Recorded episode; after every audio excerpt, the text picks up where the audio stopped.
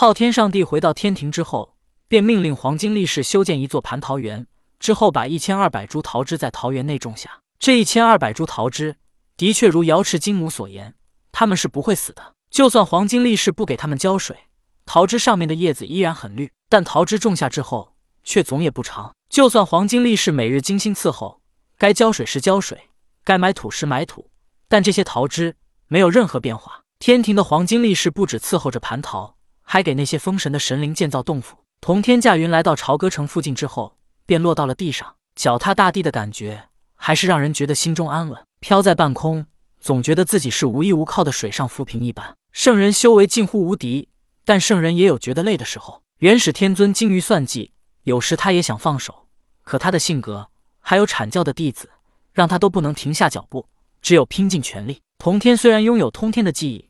可他也是出世为人，算计的多了，便会感觉到心累。因为有些事情做出了努力，但一时半会儿还看不到成功的希望。但不做，则永远也不可能成功。来到地上，童天随着人流进入了朝歌城。朝歌城他来过一次，但也仅仅来了这一次。童天准备找人打听一下，看看那五更是否还活着。但就在此时，他耳边听到一女人的声音响起道：“道兄，可否来女娲宫一见？”女娲宫便在朝歌南门外没多远。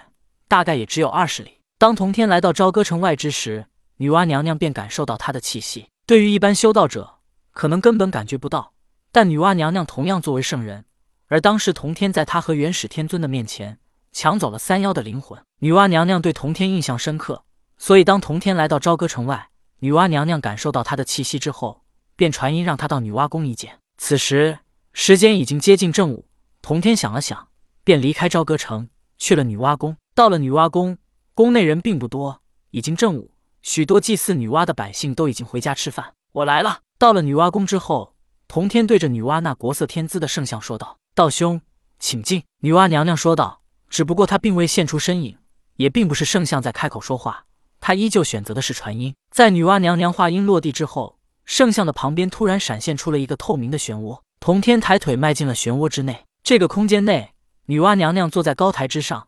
她的下手分两列站立着四对金童玉女，而在女娲娘娘的身后还站着两个童子，一男一女，男的名碧霞，女的唤彩云。碧霞，请道兄上座。彩云，给道兄看茶。女娲娘娘吩咐身后的两个童子说道。童天坐下之后，先是喝了口茶，然后说道：“怪不得这三界内都不知女娲娘娘的道场在何处，原来是单独开辟出来的空间。道兄说笑了，无论是金仙还是大罗金仙。”他们都能开辟单独的空间，这些对我等圣人来说皆是小数。女娲道，顿了顿，女娲接着说道：“道兄，那三妖的灵魂在何处？”在我的道场内。同天道，娘娘似乎还是不放心。道兄在原始胁迫我之时，突然出手救了三妖，这么看来，道兄与原始是敌非友。你要破坏他的计划。女娲道，娘娘所言不虚，我救三妖也并不是要帮娘娘，而是为了阻拦原始。同天道，不论道兄的目的是什么。但结果总是帮了我。女娲道：“娘娘，我们还是开门见山来说吧。你让我来究竟所为何事？”童天直接开口，他想了想，又说道：“如果是为了索要三妖的灵魂，那就没谈下去的必要了。如果是为了三妖的灵魂，我也不会让道兄前来。你我皆是圣人，根本无法奈何对方。你要保三妖，我根本拿他们没办法。更何况到现在我还不知道凶道场在哪里，又怎么去拿他们呢？当然，道兄很爽快，那么我也不藏着掖着。”让道兄前来，便是想要你我联合起来对付元始，更想救我哥哥脱困。到了现在，其实女娲娘娘已经不再担心三妖活着会暴露她派他们去迷惑纣王，因而祸害天下苍生的事。她是圣人，只不过因为颜面，不想让此事暴露。而现在，如果能与同天结盟，救他哥哥脱困，那么纵然暴露他派三妖迷惑纣王又如何呢？试问三界谁能奈何他？只要哥哥能脱困，颜面又算得了什么？只要能得到实际的利益。什么颜面都可以不要，在娘娘看来，我需要与你结盟吗？童天有些不屑的笑道：“所有圣人都在明处，只有他童天隐藏在暗处，而且孑然一身。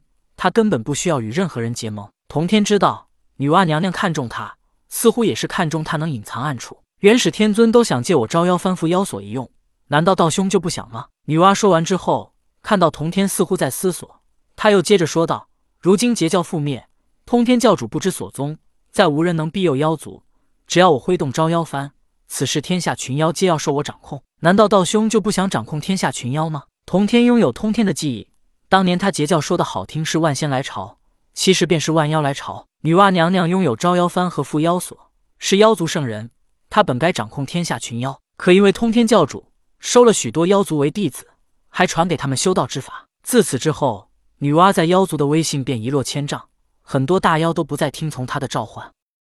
导致女娲只能召唤一些千年小妖，这也是女娲热衷覆灭商朝、覆灭截教的原因之一。纵然你我结盟，可我也只会隐藏在暗中。